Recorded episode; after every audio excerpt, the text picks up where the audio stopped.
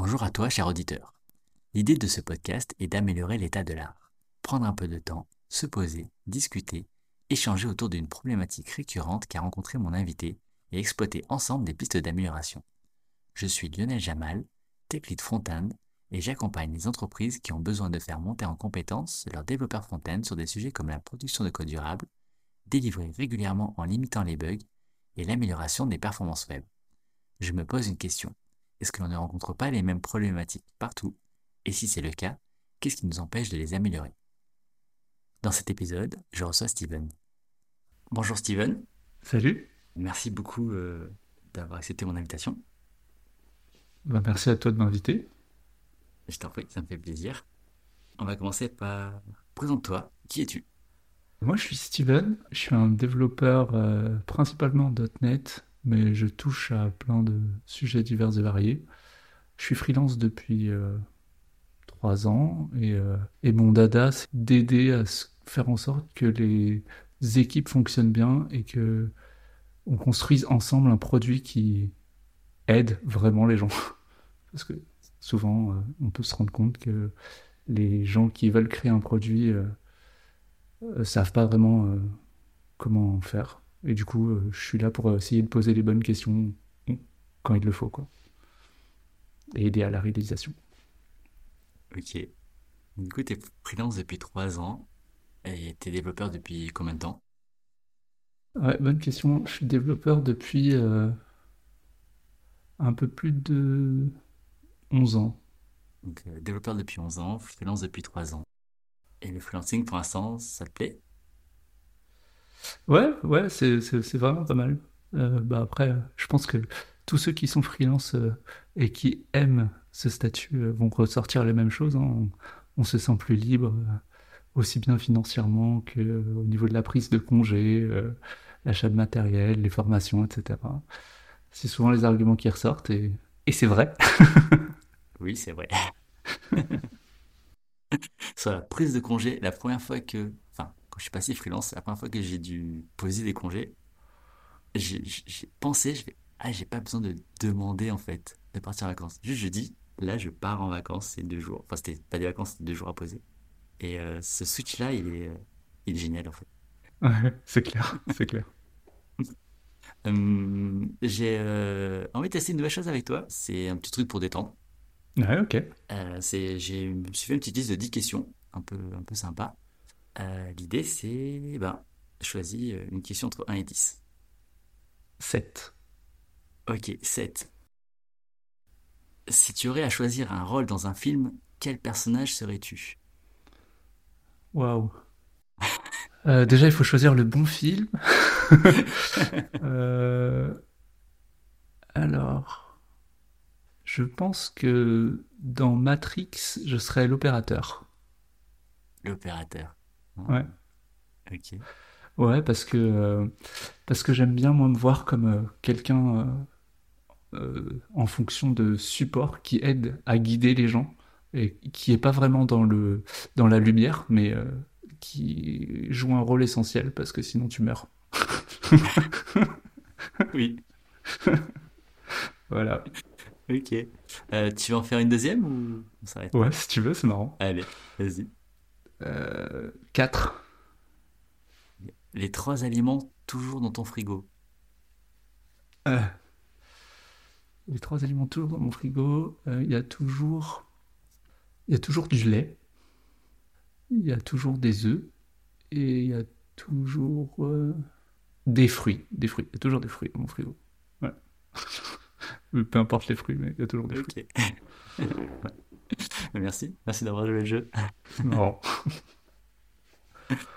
Euh, J'aimerais savoir, enfin j'aimerais savoir, euh, quel est ton parcours? Enfin, ce qui m'intéresse surtout, c'est est-ce que tu es autodidacte ou est-ce que tu as appris le métier euh, issu de diplôme? Ok. Alors moi, je suis pas du tout autodidacte. Euh, j'ai un parcours ultra scolaire classique, euh, un peu de feignant parce que après le bac, j'ai fait euh, un BTS parce que c'était euh, le truc le moins euh, prenant, je trouvais, en termes d'investissement personnel. C'est un peu la suite du lycée, donc le rythme est très soutenable. Et puis après, mon BTS, j'ai fait une école d'informatique sur trois ans, qui est Supinfo. Et à la fin, bah, le stage de fin d'études, et puis après, je suis rentré dans une SN de façon très classique, quoi. Rien de foufou. Ok. On va rentrer dans le vif du sujet. Ouais. La- donc, du coup, la question principale du podcast, c'est euh, lors de tes différents jobs, as-tu remarqué des choses récurrentes qui t'empêchent de bien faire ton travail? Ah, c'est marrant. Euh, qui empêche, je dirais pas forcément empêche, mais qui freine beaucoup, ouais. Plein de choses qui freinent le travail. euh, Ah ouais. et et j'aime bien, aborder ces sujets dans les équipes, quand il y a des trucs qui vont pas. Euh, mais ouais, ouais, il y a plein de choses. Euh, les recrutements, c'est toujours euh, une question. Recrutement de, nouvelles personnes à intégrer. Quand on n'est pas dans la boucle, c'est n'importe quoi. Et quand on est dans la boucle, c'est compliqué aussi. Il y a, y a plein aussi de... Bah, je vais te dire tous les trucs qui me passent par la tête là, et tu vas me dire sur ce quoi tu as envie de creuser. Euh, j'ai l'adoption des standards dans une équipe, euh, parce qu'on est tous un peu différents, on a tous, on vient tous d'endroits différents, on a des habitudes différentes. Euh, et du coup, euh, quand on n'a pas les mêmes standards, ça freine beaucoup. Parce que il y a des gens qui veulent pas changer, d'autres qui s'en fichent. Et puis, euh, quand il y a deux personnes qui veulent pas changer et qui n'ont pas les mêmes standards, c'est très compliqué.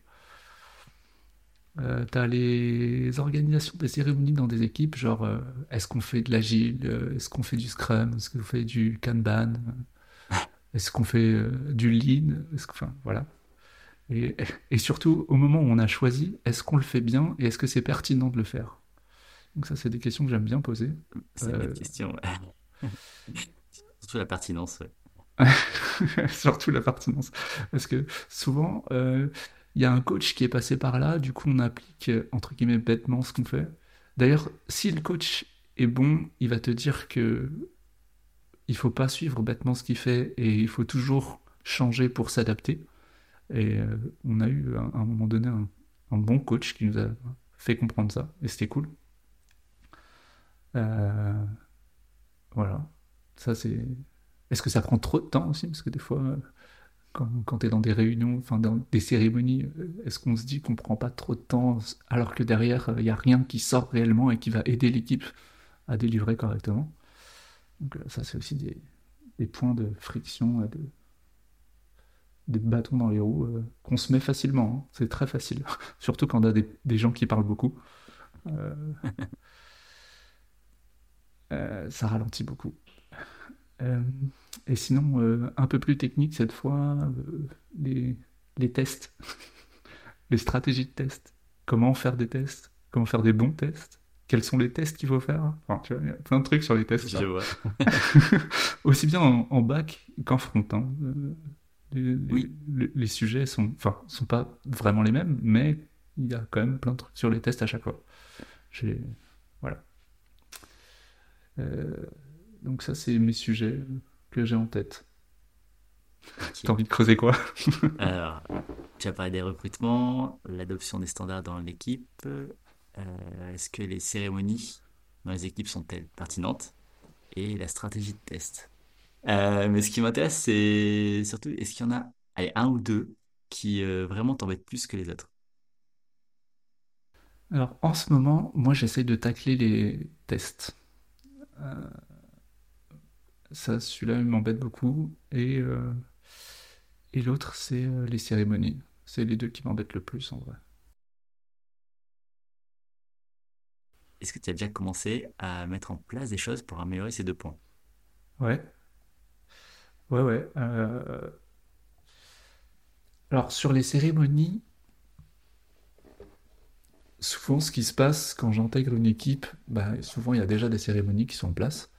Et je parle avec les gens qui peuvent prendre des décisions. Parce que c'est dans une équipe, tu as des gens qui suivent et des gens qui agissent.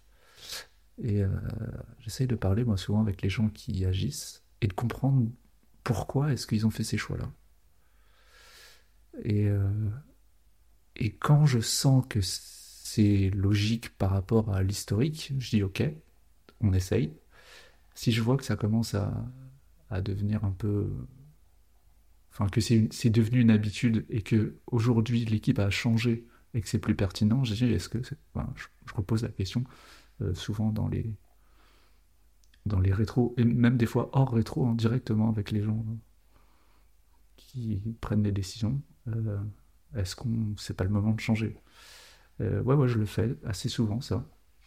Et d'ailleurs je pense ça. je vais le refaire d'ailleurs bientôt ah parce que parce que là, je commence à sentir que, a l'équipe a évolué. Du coup, on n'a plus forcément besoin. Enfin, l'équipe, il y a deux choses. Non seulement l'équipe évolue avec le temps, mais en plus, le contexte des projets dans lequel on échange aussi. Et du coup, à chaque fois qu'il y a un changement, il faut se reposer la question est-ce que c'est pertinent de continuer à faire ce qu'on a fait ou pas? Euh, Et donc là, ça a changé. Du coup, je vais reposer la question. Et on va prendre des décisions ensemble ça, c'est assez simple. Enfin, c'est assez simple. C'est assez simple parce que de lever la discussion, c'est facile. Maintenant, prendre les bonnes décisions, c'est plus compliqué.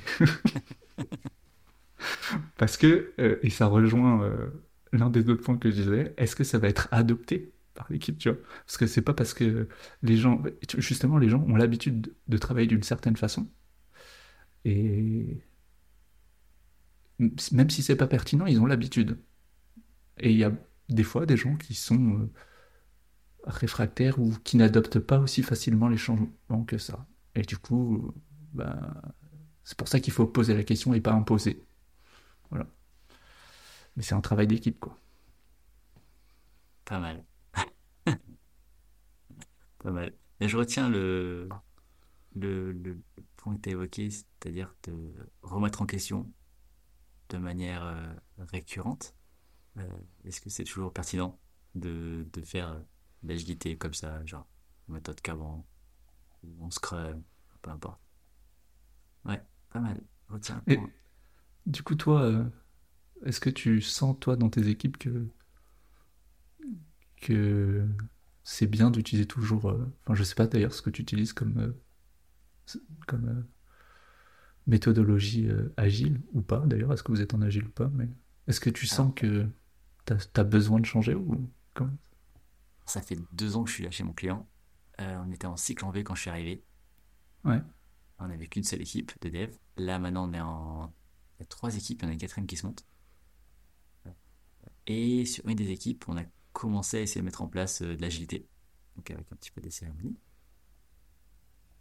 Là, on a notre. On est sur les sprints de deux semaines, classique. On a notre troisième ou quatrième rétro qu'on a fait aujourd'hui en plus et à savoir si il faut changer tout ça. Pour l'instant, tout le monde est content. Et mais on est, tu vois, on, démarre le truc. On n'a pas eu de coach. Euh, pour l'instant, c'est les devs qui amènent un petit peu avec tout ce qu'ils ont vu dans, dans leur boulot précédent, qui amènent quelque chose. Euh, l'avantage, c'est que on l'adapte de suite à la structure et aux équipes et à comment ça fonctionne chez le client. Donc, je pense que ça va marcher surtout qu'on se remet en question régulièrement aussi, je pense. Tu vois, par exemple, là, à un moment, je sais plus pourquoi, on est parti sur un sprint de trois semaines. Parce que deux semaines, ça allait pas. Parce que euh, la map était trop repoussée. Voilà, la date de map était trop loin. Donc ça sert à rien de faire un autre sprint de deux semaines et d'en embarquer deux, deux d'un coup en prod. Quand on s'est fait un petit sprint de trois semaines, tu vois, on l'a fait évoluer tout de suite le truc. Et après, on est repassé à deux semaines. Je sais pas si j'ai répondu à ta question. Ah, si, si. Et du coup, j'aimerais bien que ça. qu'il y ait une deuxième équipe qui commence à, à vouloir faire la même chose. Il y a les devs des autres équipes qui commencent à vouloir faire la même chose. Maintenant, il faut que les PO euh, aient aussi cette volonté. c'est un autre sujet parce que. c'est un autre sujet. Mais effectivement, de toute façon, c'est un travail d'équipe. C'est pas que les devs, justement. Ouais. C'est les gens qui y autour. Par exemple, moi, ce que je vois dans l'adoption, par exemple, quand on fait du Scrum, euh, tu sais, euh, souvent on fait des estimations, euh, il faut chiffrer en macro, après il faut chiffrer en plus petites tâches, et, et des fois, les estimations sont prises comme des engagements. Ah, vaste sujet aussi. ouais, ouais, oui, c'est vrai.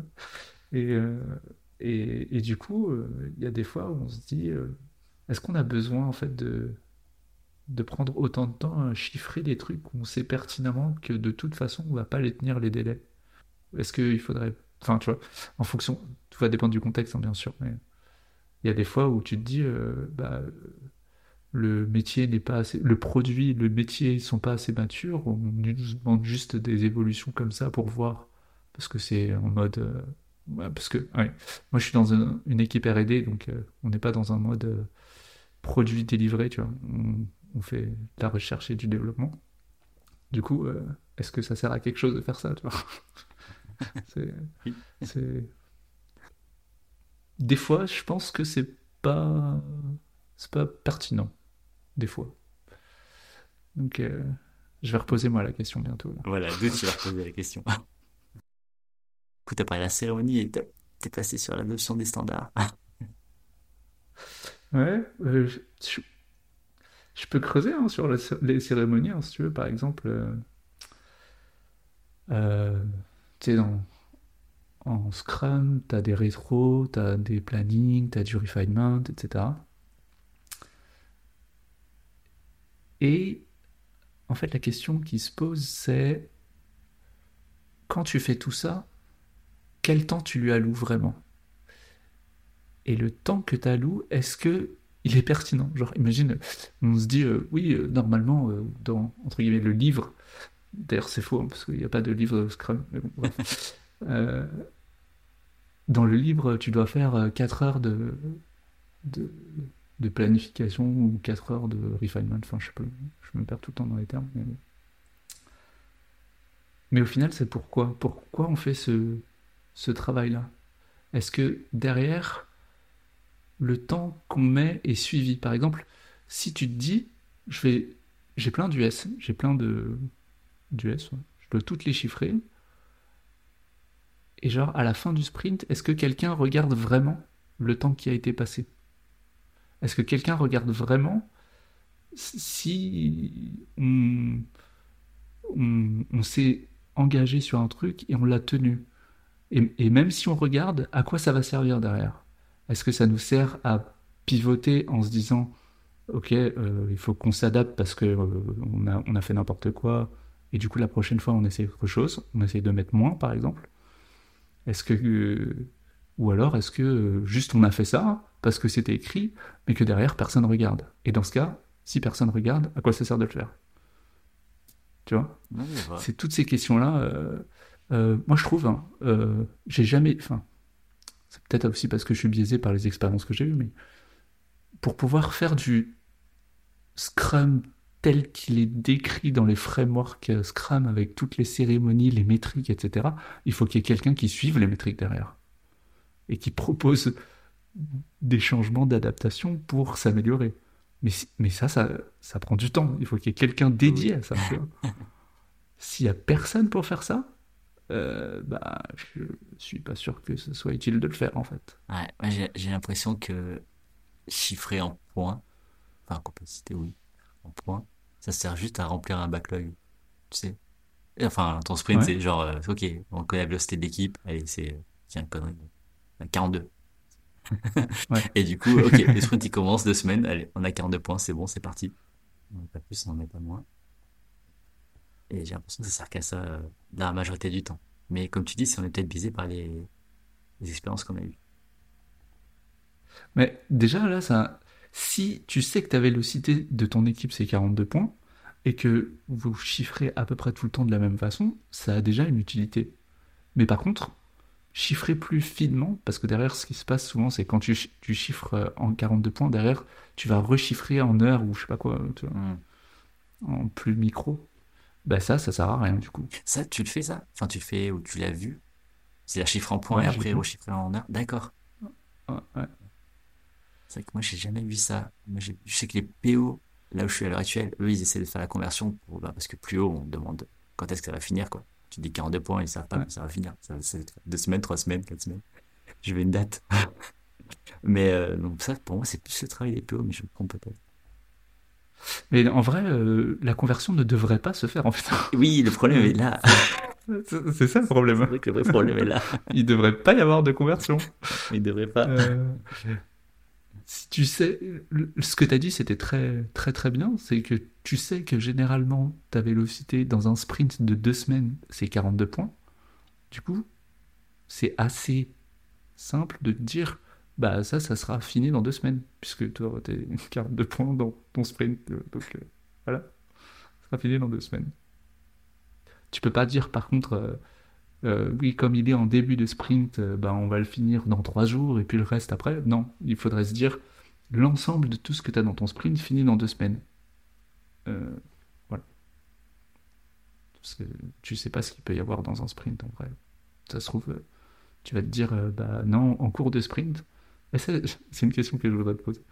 En cours de sprint, est-ce que tu as déjà eu un changement de direction et du coup, tu dois ajouter des nouvelles features? Qu'est-ce que tu fais dans ces cas-là? Euh, moi, ce que j'ai déjà eu, c'est que, oui, effectivement, il y a des tâches qui sont plus prioritaires, donc qui devraient être traitées plus tôt. Donc, dans ce cas-là, le, le client, on va dire, le client choisit euh, des tickets à retirer, pour pouvoir ajouter euh, les nouveaux. Fait assez intelligemment. C'est cool. Moi, j'ai souvent vu, euh, c'est nouveau, on rajoute, mais on enlève rien. ok. Ouais, non, ça rentre pas. Tu sais que ça va pas marcher. Non, hein, ça- tu ça sais. va marcher. Non, non. Oui. Mais ça, c'est un, un des rôles euh, qu'on a, nous aussi, en tant que tech, c'est euh, de faire comprendre ces choses-là aux gens qui ne sont pas tech. C'est, enfin, c'est pas simple. hein. C'est pas évident, forcément, euh, pour tout le monde. Nous, peut-être, on a un peu l'habitude parce que on le pratique, mais C'est là où tu as la différence entre le tech qui est juste exécutant et celui qui va commencer à donner des conseils, qui va plus comme un expert, un consultant, enfin. Ouais.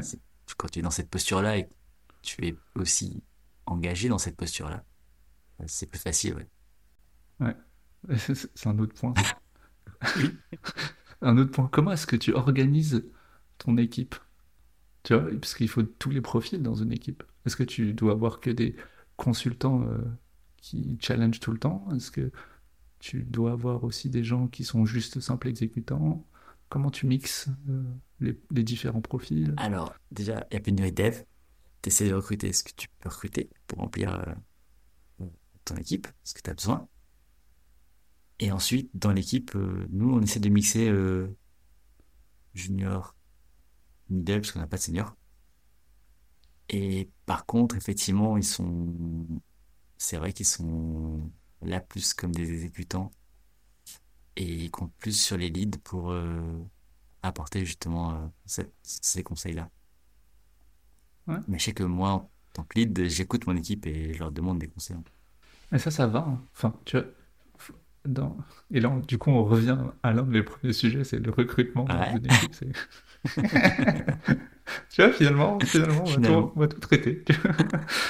Euh, en surface peut-être, mais on va tout traiter. Et, et du coup, ça, ça amène à la question euh, dans quel niveau de maturité ton projet il est?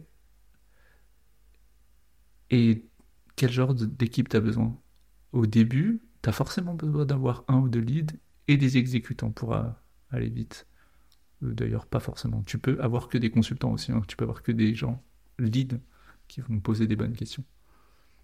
Euh, après, ça mène d'autres problématiques. mais- Est-ce que toi, tu te dis, c'est OK comment mon équipe est formée, c'est-à-dire euh, je suis entre guillemets lead. Pourquoi je dis entre guillemets d'ailleurs? Non, faut arrêter avec le syndrome de l'imposteur. là. Non, tu es lead, ok T'es- t'es lead. Donc tu es lead et, euh, et tu as des gens qui sont en dessous de toi qui attendent des choses de toi. C'est OK. Ou est-ce que tu te dis, euh, on va construire un truc euh, vraiment costaud j'ai besoin d'avoir plus que des exécutants. Et dans ce cas, est-ce que tu as en capacité de pouvoir recruter d'autres personnes ou pas? Sinon, bah, il faut faire monter en compétence les gens. Parce que ce qu'il peut y avoir aussi, c'est qu'il y a t'as des juniors qui demandent qu'à proposer des choses. tu vois. Et il faut les repérer, ces gens. Tout à fait. Euh, moi, je sais que je fais beaucoup de revues de code. De toute façon, je passe quasiment ma journée à ça. Euh, je la fais en devant un écran, devant une télé. On le fait en direct en fait. On le fait pas via un système comme GitHub ou quoi. On le fait pas via commentaire. On le fait en live. Ouais, ok. Et ça va beaucoup la discussion. On discute de plein de choses. Et Yes. justement, quand il y a des choses à améliorer, bah, du coup, dans la revue de code, euh, ça arrive, tu vois, le dev, te dit, euh, ah, j'ai fait ça comme ça, machin, on pourrait améliorer ça comme ça, tu vois, tac, tu relèves le truc. Et moi, je me note. Je claque, ok, bah, écoute, euh, est-ce que ça vaut le coup de le faire? Est-ce que c'est pertinent? Euh, si c'est pertinent, euh, bah, je me note dans ma to-do et je fais un ticket dans, dans la semaine dessus, quoi. Yes. Et si c'est vraiment un Et- gros, gros truc, après, on le propose à l'équipe. Et et t'as déjà euh, testé l'autre mode avec les commentaires? Là, j'ai con- il y a longtemps, il y a Ouais. longtemps, Et tu préfères vraiment le faire en live? ouais, euh, j'adore ça. Déjà, t'as le dialogue. Et tu sais, dans un commentaire, des fois, les choses peuvent être mal prises parce qu'il n'y a pas l'intonation, il n'y a pas le ton, même si tu mets un petit smiley. Et du coup, euh, quand tu discutes avec la personne, ben, tu as le visage, tu as les expressions. Et tu vois quand Ouais. la personne est, est sans une plaisanterie ou quand elle est sérieuse, ou enfin, ça passe mieux à l'oreille. Et puis, du coup, tu vois, si tu dis un peu une bourde, tu vois la réaction en face et tu peux te rattraper tout de suite en disant, ah, c'est pas exactement Ouais. ça que je voulais dire. Et, euh, et je trouve qu'il y a moins de greffe euh, entre les équipes, des, des gens comme ça. C'est marrant parce que t'as dit un truc, euh, des smileys dans les commentaires. Moi, j'ai lu qu'il fallait jamais faire ça. mais- Parce que justement, ça pouvait être interprété comme un truc hypocrite, tu vois. Ok. Et du coup, faut pas faire ça. Et nous, ce qu'on fait, euh, du coup, euh, sur les revues de code, c'est on fait un peu les deux. C'est-à-dire que on pousse une PR, on laisse la possibilité aux gens de mettre des commentaires, et après on en discute. Mal. Pas mal aussi. Mais euh, parce que les gens ne sont pas disponibles tout le temps au même moment, tu vois. Du coup. Et, et moi, je trouve, il y a un truc qui est ultra difficile de le faire en live, c'est que bah, t'es pas, entre guillemets, à, à tête reposée, tu vois, si t'es en live. Du coup, il y a des choses que tu peux ne pas voir, que t'aurais vu si t'étais à froid. Ouais. Et après, le fait de discuter euh, en direct, bah, ça apporte les avantages que t'as dit tout à l'heure, de pouvoir réellement se parler. Ok. Bah écoute, merci encore. Merci à toi. Si tu as aimé ce podcast, si tu es curieux de voir ce qui va y émerger au fil du temps, abonne-toi, mets des commentaires et partage-le autour de toi. À bientôt!